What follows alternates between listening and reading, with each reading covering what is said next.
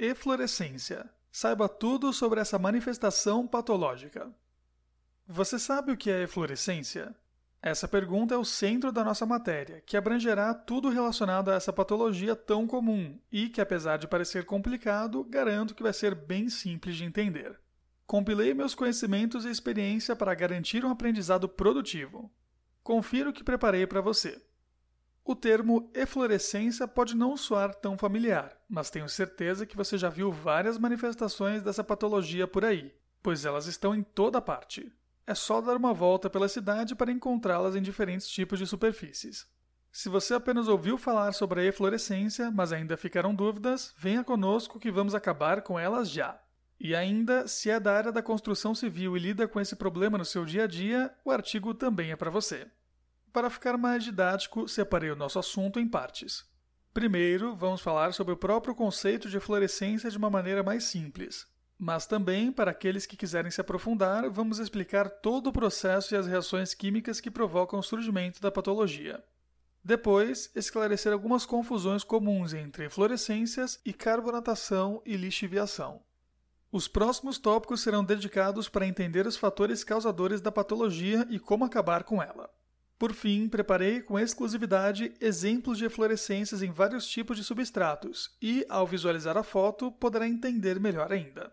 Então aproveite essa oportunidade e fique sabendo tudo sobre as eflorescências.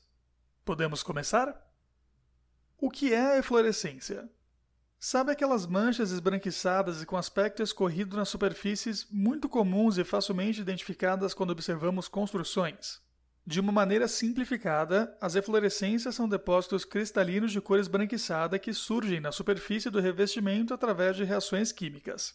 Esses depósitos são formados quando sais solúveis são transportados pela água utilizada na construção ou até vinda por infiltração, que, em contato com o ar, solidifica-se e formam-se os depósitos esbranquiçados. Mas, para você entender por que eles aparecem, vamos nos aprofundar um pouco. Prometo que vou descomplicar, então não desista. Agora, mais tecnicamente. Sabemos que as eflorescências são depósitos esbranquiçados que se formam quando o substrato entra em contato com a água. Mas como se dá esse processo? Em primeiro lugar, temos que entender que a principal causa das eflorescências nas alvenarias é a presença de cal livre em quaisquer substratos que levam cimento na composição, como argamassas de assentamento, de encunhamento lateral, reboco, chapisco e blocos de concreto. Isso porque o cimento contém os compostos químicos hidróxidos de cálcio e hidróxidos de magnésio, que, ao reagirem com o gás carbônico do ar, transformam-se na cal livre, processo chamado de carbonatação. A reação química que explica isso é chamada cura da cal livre, que pode ser hidróxido de cálcio mais gás carbônico do ar, resultando em carbonato de cálcio ou cal livre mais água, ou hidróxido de magnésio mais gás carbônico do ar, resultando em carbonato de magnésio ou cal livre mais água. Para entender melhor as reações, observe as fórmulas nas imagens no meio do post. Então, a condição inicial para que a eflorescência apareça é a existência de cal livre, e ela é encontrada em tudo que leva cimento. Por isso, é bom ficar atento porque o leque de superfícies que podem ser afetadas por essa patologia é enorme, embora haja algumas prevalências que vamos explicar mais para frente. Assim, quando a cal livre entra em contato com a água, seja ela proveniente de chuvas, seja de empoçamentos, lavagens ou quaisquer outras fontes, ocorre a dissolução da cal livre. Essa solução, por conta de diferentes níveis de concentração do sal, migra através de processo osmótico para a superfície, e a evaporação da água resulta na formação dos depósitos salinos esbranquiçados, a chamada eflorescência. Foi fácil, não foi? Então agora vamos entender outros processos que muitas vezes as pessoas confundem com eflorescência, mas não são a mesma coisa, embora exista relação entre eles. Para esclarecer as confusões e sanar as dúvidas, ouça os próximos tópicos. Eflorescência ou carbonatação? Já que conversamos um pouco sobre a eflorescência, que tal saber um pouco mais sobre a carbonatação, que já falei anteriormente através das equações químicas? Lá, mostrei que os hidróxidos de cálcio ou magnésio presentes dentro do concreto ou ainda que tenham sido lixiviados até a sua superfície, sofrem um processo quando reagem com o gás carbônico do ar, formando os carbonatos de cálcio ou magnésio, sais solúveis em água. No caso do concreto, que apresenta elevado pH alcalino, essa reação faz baixar significativamente seu pH, tornando-o mais ácido, deixando as armaduras mais expostas e suscetíveis à corrosão.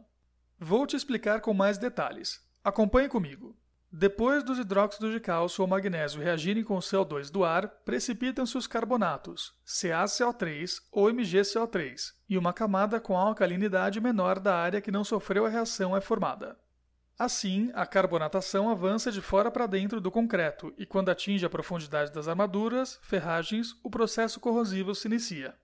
Os primeiros sinais da carbonatação manifestam-se por depósitos brancos na superfície do concreto e ficam mais evidentes quando surgem fissuras e desplacamentos da camada de recobrimento. Além do processo corrosivo que as ferragens do concreto sofrerão, com o passar dos anos, ocorrerá uma expansão volumétrica do ponto afetado, aumentando o tamanho da trinca, gretagem ou bicheira, o que contribuirá para a degradação do concreto. Se quiser saber mais, continue ouvindo que vou fazer uma análise química sobre isso. Quando pensamos em peso molecular, temos CaOH2 igual a 70 gramas por mol, CaCO3 igual a 100 gramas por mol. Isto quer dizer que quando o hidróxido de cálcio reage com o gás carbônico pela reação de carbonatação, tendo como resultado o carbonato de cálcio, podemos notar um aumento de mais de 35% de massa e, consequentemente, no volume. Como dois corpos não ocupam ao mesmo tempo o mesmo lugar no espaço, ocorrerão sucessivas microexpansões no concreto neste local, levando à degradação do sistema. Você já deve ter visto o concreto sofrendo esse processo de corrosão, pois é muito comum, mas saiba que a prevenção é muito simples. A carbonatação do concreto é mais frequente em regiões com umidade relativa do ar e temperaturas mais elevadas, regiões com alta concentração de CO2, entre outros fatores, e é agravada conforme a maior incidência deles. Então, se feita da maneira correta, a impermeabilização ajuda no combate à carbonatação e ao processo corrosivo das armaduras do concreto, pois manter a camada de cobrimento íntegra e com baixa permeabilidade e, consequentemente, alta alcalinidade promove melhor proteção para as armaduras contra a corrosão. Eflorescência ou lixiviação? Lixiviação. O que ela tem a ver com eflorescência? Você pode até desconhecer esse termo, mas tenho certeza que sabe do que estou falando. A lixiviação faz parte do processo do surgimento da eflorescência, porque consiste no acúmulo de hidróxido de cálcio na superfície. Mas como isso acontece? A lixiviação é o fenômeno de entrada de água dentro do concreto, dissolvendo o CaOH2 e MgOH2 presentes no cimento e trazendo-os até a superfície. Quando na superfície, os hidróxidos de cálcio e magnésio reagem com o CO2 do ar, sofrendo a reação de carbonatação, transformando-se nos sais, que, com a evaporação da água, formam-se as manchas brancas que chamamos de eflorescência. Ou seja, a lixiviação torna possível a ocorrência das eflorescências. Além disso, a entrada de água pelo concreto, a lixiviação, pode ocasionar problemas mais sérios para as peças de concreto, como redução da resistência mecânica por conta da perda de sólidos no concreto, além de abrir caminhos para a entrada de substâncias nocivas às armaduras e ao próprio concreto. Portanto, a entrada de água pelo concreto pode provocar falhas de concretagem ou bicheiras, trincas, gretagem, aberturas causadas pela falta de hidratação no processo de cura, levando a uma perda de massa oxidação das ferrugens e futuras perdas de propriedades mecânicas. Parou para pensar que, se evitarmos a ocorrência de lixiviação nos concretos, também estaremos prevenindo o aparecimento da eflorescência? Isso porque, sem os hidróxidos na superfície, a reação de carbonatação não é possível, e assim não se formam os sais essenciais para o surgimento das eflorescências. E como criar uma barreira para que não aconteça o processo de lixiviação?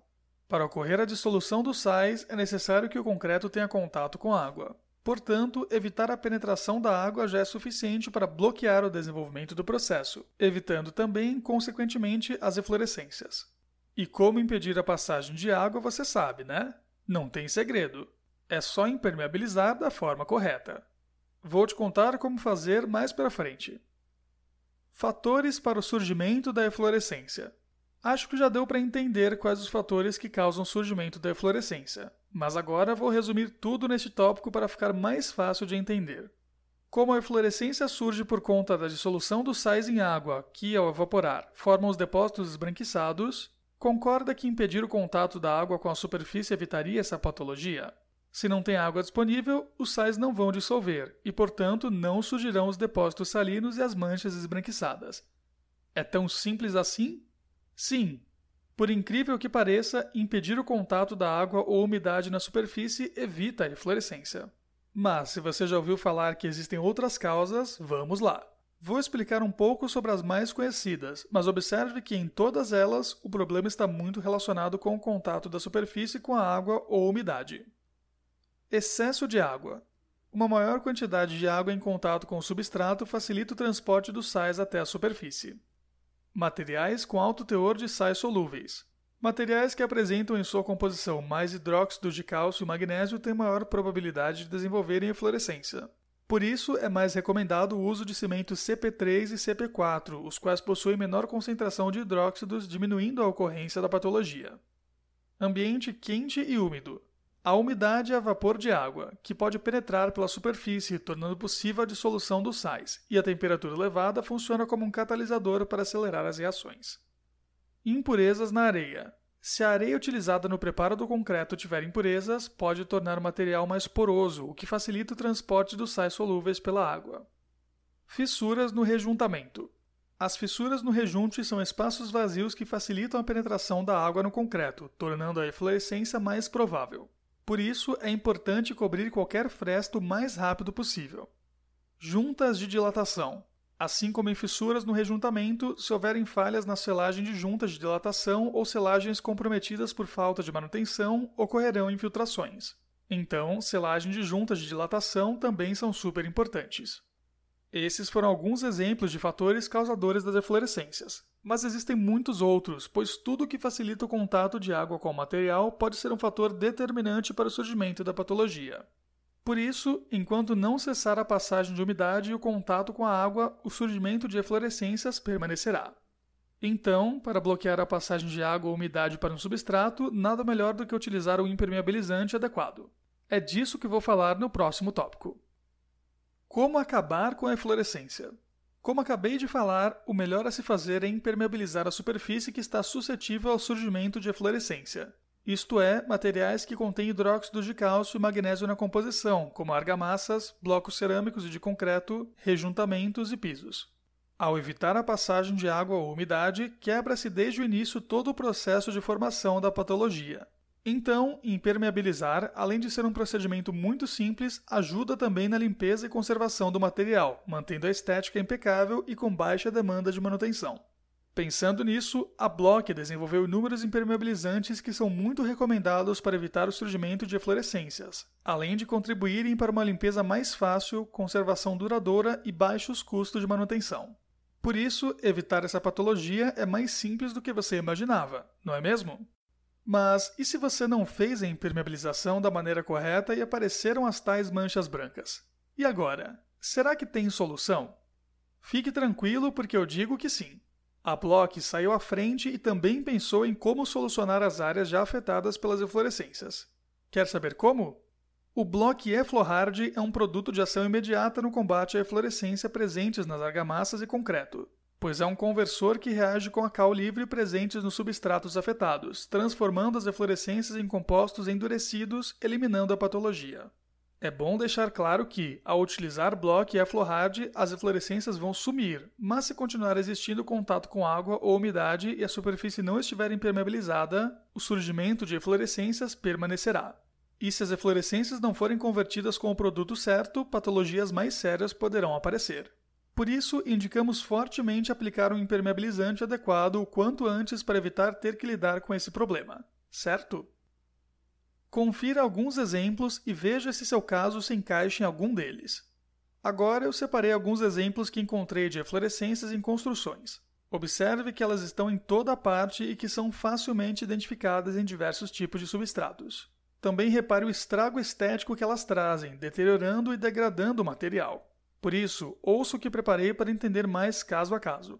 Lógico que cada caso deve ser analisado e tratado considerando suas especificidades, mas aqui você vai ter uma boa noção de como essa patologia tão comum se manifesta em diversos tipos de revestimentos. Está pronto? Depois, não esqueça de observar as imagens no meio do post para entender melhor. Eflorescência em concreto. Como o bloco de concreto tem uma composição química que se aproxima muito mais da argamassa de assentamento, a migração dos compostos químicos para os blocos é menor o que indica que a probabilidade de ocorrer eflorescências em blocos cerâmicos é muito maior. Apesar disso, há muitos casos de eflorescência em blocos de concreto, manifestando de maneira muito acelerada e intensa. É o que veremos a seguir. Na imagem no meio do post, temos um assentamento de alvenaria com argamassa base cimento e areia. Esta argamassa é rica em cimento, o que faz com que ela tenha mais cal livre do que o próprio bloco de concreto, estando mais suscetível à ocorrência da patologia. Vemos um exemplo clássico em que a argamassa de assentamento está fornecendo cal livre para o bloco de concreto, e ao seu lado esquerdo, nota-se uma degradação da argamassa de assentamento. É possível verificar que existe uma falha do sistema de impermeabilização e já está até passando barro pelos pontos onde a argamassa mais se degradou. Podemos observar também que os formatos das eflorescências sempre culminam próximos à argamassa de assentamento e, em alguns blocos, se direcionando mais para o centro. Logicamente, é uma prova de que a eflorescência sempre parte da argamassa de assentamento para o interior da parede do bloco. Em outra imagem no meio do post, temos uma alvenaria feita com bloco de concreto com uma argamassa rica em cimento. A eflorescência saiu da argamassa de assentamento e de encunhamento lateral, passou para dentro do bloco e atravessou a pintura acrílica, de cor terracota, conseguindo fazer microfuros e ultrapassar a pintura. Em alguns pontos, ela já degradou a pintura e a camada mais superficial do bloco, deixando-o mais rústico do que o normal porque está ocorrendo uma perda de massa do bloco de concreto. Isto prova que a eflorescência pode ultrapassar inclusive a pintura, desplacando-a ou não. Em mais uma imagem no meio do post, temos uma alvenaria feita com um bloco de concreto com uma argamassa rica em cimento. Esta argamassa, submetida a condições de umidade, está solubilizando a cal livre, hidróxido de cálcio e hidróxido de magnésio, transmitindo em todos os sentidos para os blocos de concreto. Vemos também um acúmulo dos carbonatos de cálcio e magnésio, que seriam os produtos curados dos hidróxidos, os quais foram lixiviados e solubilizados pela passagem de água de dentro para fora. Também é possível verificar o início da degradação da composição química da argamassa de assentamento e encunhamento lateral, já aparecendo falhas e furos na superfície delas. Em mais uma imagem no meio do post, podemos observar uma alvenaria construída com blocos de concreto com argamassa rica em cimento, umidade pelo lado interno da construção e passagem de umidade carregando, através das falhas nas argamassas de assentamento e encunhamento lateral e trazendo o barro para a superfície nas juntas de dilatação, principalmente à esquerda da foto e em alguns pontos à direita. A eflorescência está demarcada principalmente nos blocos das suas extremidades para o centro, demonstrando que a argamassa de assentamento e encunhamento lateral está fornecendo hidróxido de cálcio e magnésio, os quais estão entrando nos capilares dos blocos, saindo até a superfície e, por consequência, após a carbonatação, formam-se sais puros de carbonatos de cálcio e magnésio, na cor branca, pois todos os carbonatos do grupo 2A da tabela periódica formam sais brancos. Em outra imagem no meio do artigo, temos uma alvenaria feita com blocos de concreto com uma argamassa rica em cimento, pintada com tinta acrílica, tendo a umidade passando de dentro para fora. A umidade passou, lixiviou, solubilizou o hidróxido de cálcio e o hidróxido de magnésio presentes dentro da argamassa de assentamento, que doou para os blocos. Esse excesso de hidróxido de cálcio e magnésio, com o aumento da alcalinidade interna, conseguiu fazer microfuros na pintura, atingindo a superfície dos blocos. E, ao entrar em contato com o gás carbônico do ar, por meio da reação de cura da cal livre, formam-se os sais e, consequentemente, a eflorescência, dando início à degradação do ambiente construído. O exemplo da imagem no meio do post mostra a eflorescência em um rodapé de alvenaria em bloco de concreto, que possui uma falha de impermeabilização da base. Além disso, podemos evidenciar uma segunda patologia da eflorescência, com os sais atravessando a pintura acrílica e carbonatando sobre a superfície. Diante dos exemplos demonstrados sobre fluorescências em alvenarias feitas com blocos de concreto, temos de levar em consideração que a presença de umidade vindo de dentro para fora, além de causar um dano estético ao ambiente construído, também está causando uma patologia mais grave, que é a degradação da argamassa de assentamento e encunhamento lateral, assim como a degradação dos blocos de concreto, havendo perda de massa em ambos os casos. Além disso, nos próximos anos, teremos a manifestação de um comprometimento cada vez maior das estruturas, pois as ferragens que estão dentro dos blocos de concreto, nos pontos de grout tanto na vertical quanto nas caneletas horizontais, sofrerão maior oxidação, aumentando seu volume, uma vez que a ferrugem tem um peso molecular maior que o ferro contido no aço. Portanto, com maior peso molecular e maior volume, a ferragem vai se expandir, o que vai acabar expandindo a massa concretícia. E, por fim, ocorrerá a expansão das paredes dos blocos, levando a uma degradação da alvenaria. Eflorescência em pintura. Na imagem disponível no meio do artigo, temos a massa corrida se desplacando do bloco e da argamassa por presença de eflorescências. Neste caso, a massa corrida recebeu pintura, que obviamente também acabou saindo com a massa corrida por conta do ataque da eflorescência. Na foto no meio do post, podemos evidenciar a eflorescência causando o desplacamento da tinta acrílica que está aplicada sobre um bloco de concreto. Eflorescência em alvenaria. Na imagem no meio do post, é possível verificar alguns efeitos que a eflorescência causou na alvenaria de tijolo cerâmico. Os problemas identificados na foto são início de perda de massa cimentícia da argamassa na vertical, de desplacamento da argamassa com o bloco e uma falha coesiva da argamassa. Em outra imagem disponível no meio do post, temos um canto de uma parede de alvenaria que sofreu ataque das eflorescências, sendo expulso do restante da massa cerâmica do bloco cerâmico estrutural. Assim, houve perda de parede do bloco, causada pela patologia, e que, se não tratada o mais rápido possível, problemas estruturais graves surgirão. Outra imagem no meio do post deixa bastante evidente o problema do acúmulo de água logo acima da laje, na sua canaleta ou na primeira camada de assentamento, com um comprometimento bastante acelerado da camada superficial do bloco. São quatro blocos, aproximadamente, em que uma lâmina fina por completo foi eliminada do bloco. Em outra imagem no meio do post, temos um sistema construtivo totalmente falho, que é notável uma falha de argamassa de encunhamento lateral na alvenaria, o que leva a um conforto acústico temerário. Também é possível observar alguns exemplos de eflorescências que se manifestam sobre a alvenaria e até por cima do chapisco. Isso prova que a eflorescência, além de sair da argamassa de assentamento, passa para o bloco e ultrapassa até mesmo a camada de chapisco aplicada sobre a alvenaria. Eflorescência em tijolo cerâmico. Muita gente diz que bloco cerâmico causa fluorescência, mas a imagem no meio do post pode provar que não é assim que acontece. Na realidade, a eflorescência é derivada de hidróxido de cálcio e hidróxido de magnésio, principalmente que saem de dentro da argamassa de assentamento e encunhamento lateral e migram para dentro do bloco cerâmico, o que é bastante visível na imagem no meio do post. Portanto, a eflorescência sempre será proveniente da argamassa de assentamento, não tendo nada a ver com o bloco cerâmico. Alguns deles, dependendo do tipo de cerâmica, vão ter mais ou menos afinidade pelo hidróxido de cálcio e hidróxido de magnésio, que causam as eflorescências da argamassa de assentamento. A imagem no meio do post, assim como a anterior, exibe de maneira bastante clara que a eflorescência está sendo gerada na argamassa de assentamento e migrando para o bloco cerâmico. Em outra imagem no meio do post, podemos ver uma falha adesiva na argamassa de assentamento na vertical, na parte inferior com o bloco cerâmico. Também verificamos nos blocos menos calcinados que a presença interna da eflorescência nas camadas do bloco já começam a causar um pipocamento na superfície. Por uma questão expansiva, temos uma pequena rachadura no meio do bloco se iniciando e, por fim, à direita, uma deterioração da argamassa, que está se dissolvendo aos poucos, o que é visível pela falta de um pedaço dela.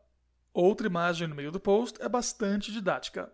Verificamos no canto superior esquerdo um ponto menos calcinado do bloco que já se delaminou pontos mais ao centro-esquerda com pequenas manchas sobre a camada superficial do bloco, as quais apresentam tonalidade mais clara, puxando para o branco, ainda debaixo da camada superior de argila do bloco.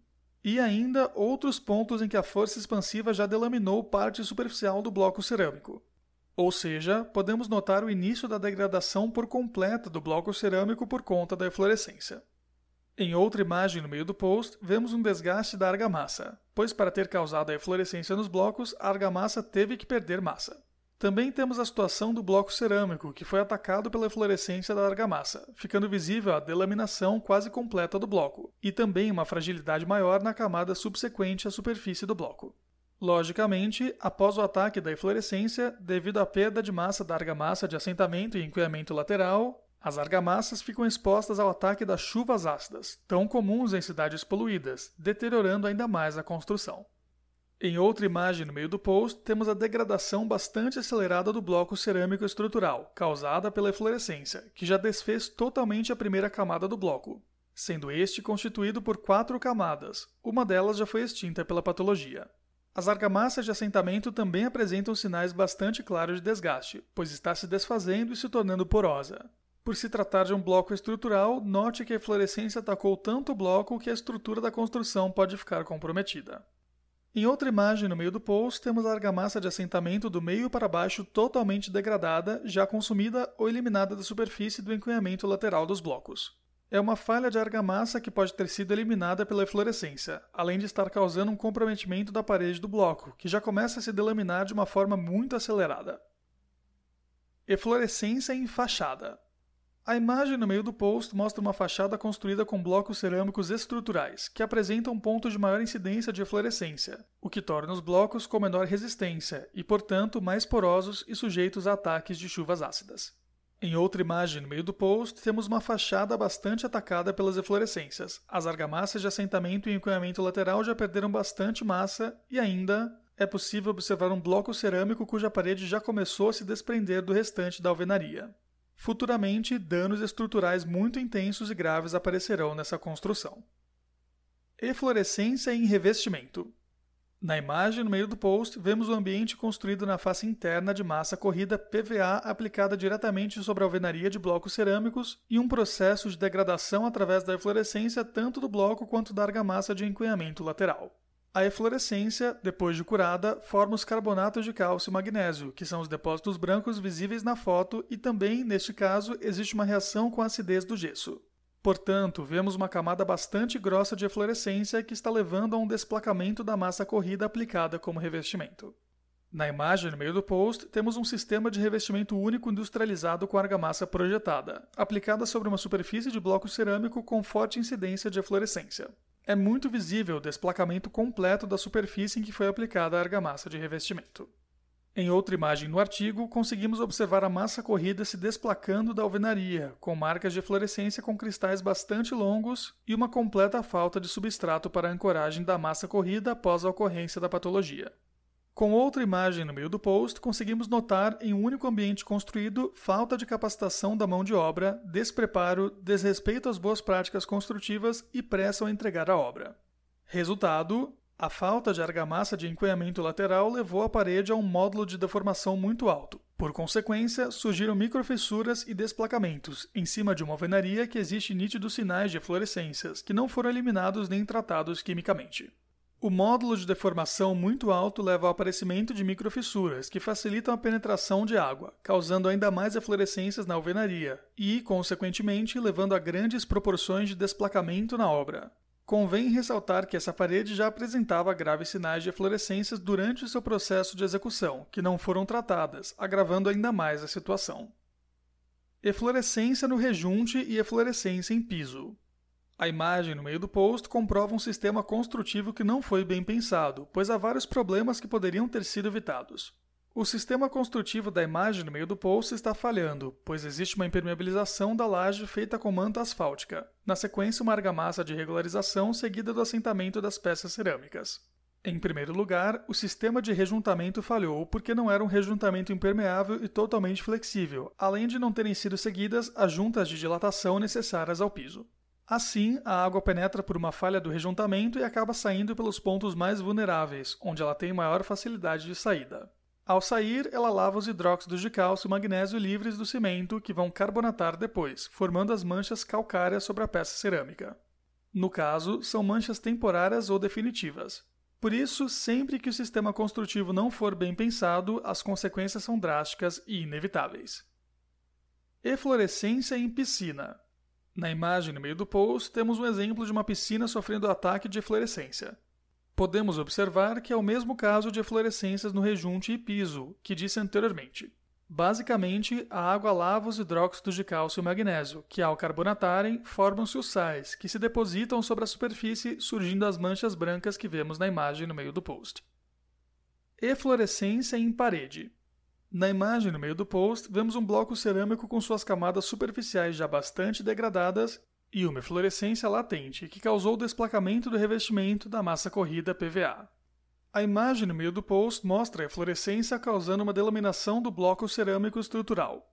Podemos notar que a parede fica com a estética muito comprometida, dando um aspecto envelhecido e com má conservação.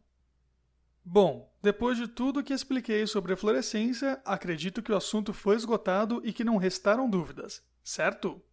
As consequências de não utilizar o impermeabilizante adequado e não cuidar da eflorescência logo quando aparecem são muito graves. Por isso, com os exemplos que separei, deu para perceber que ela causa muitos problemas e comprometimentos tanto estéticos quanto estruturais para as construções. Então, conte com a Block para qualquer desafio e conheça nossos produtos específicos para fluorescências e tenha um resultado excelente na sua obra.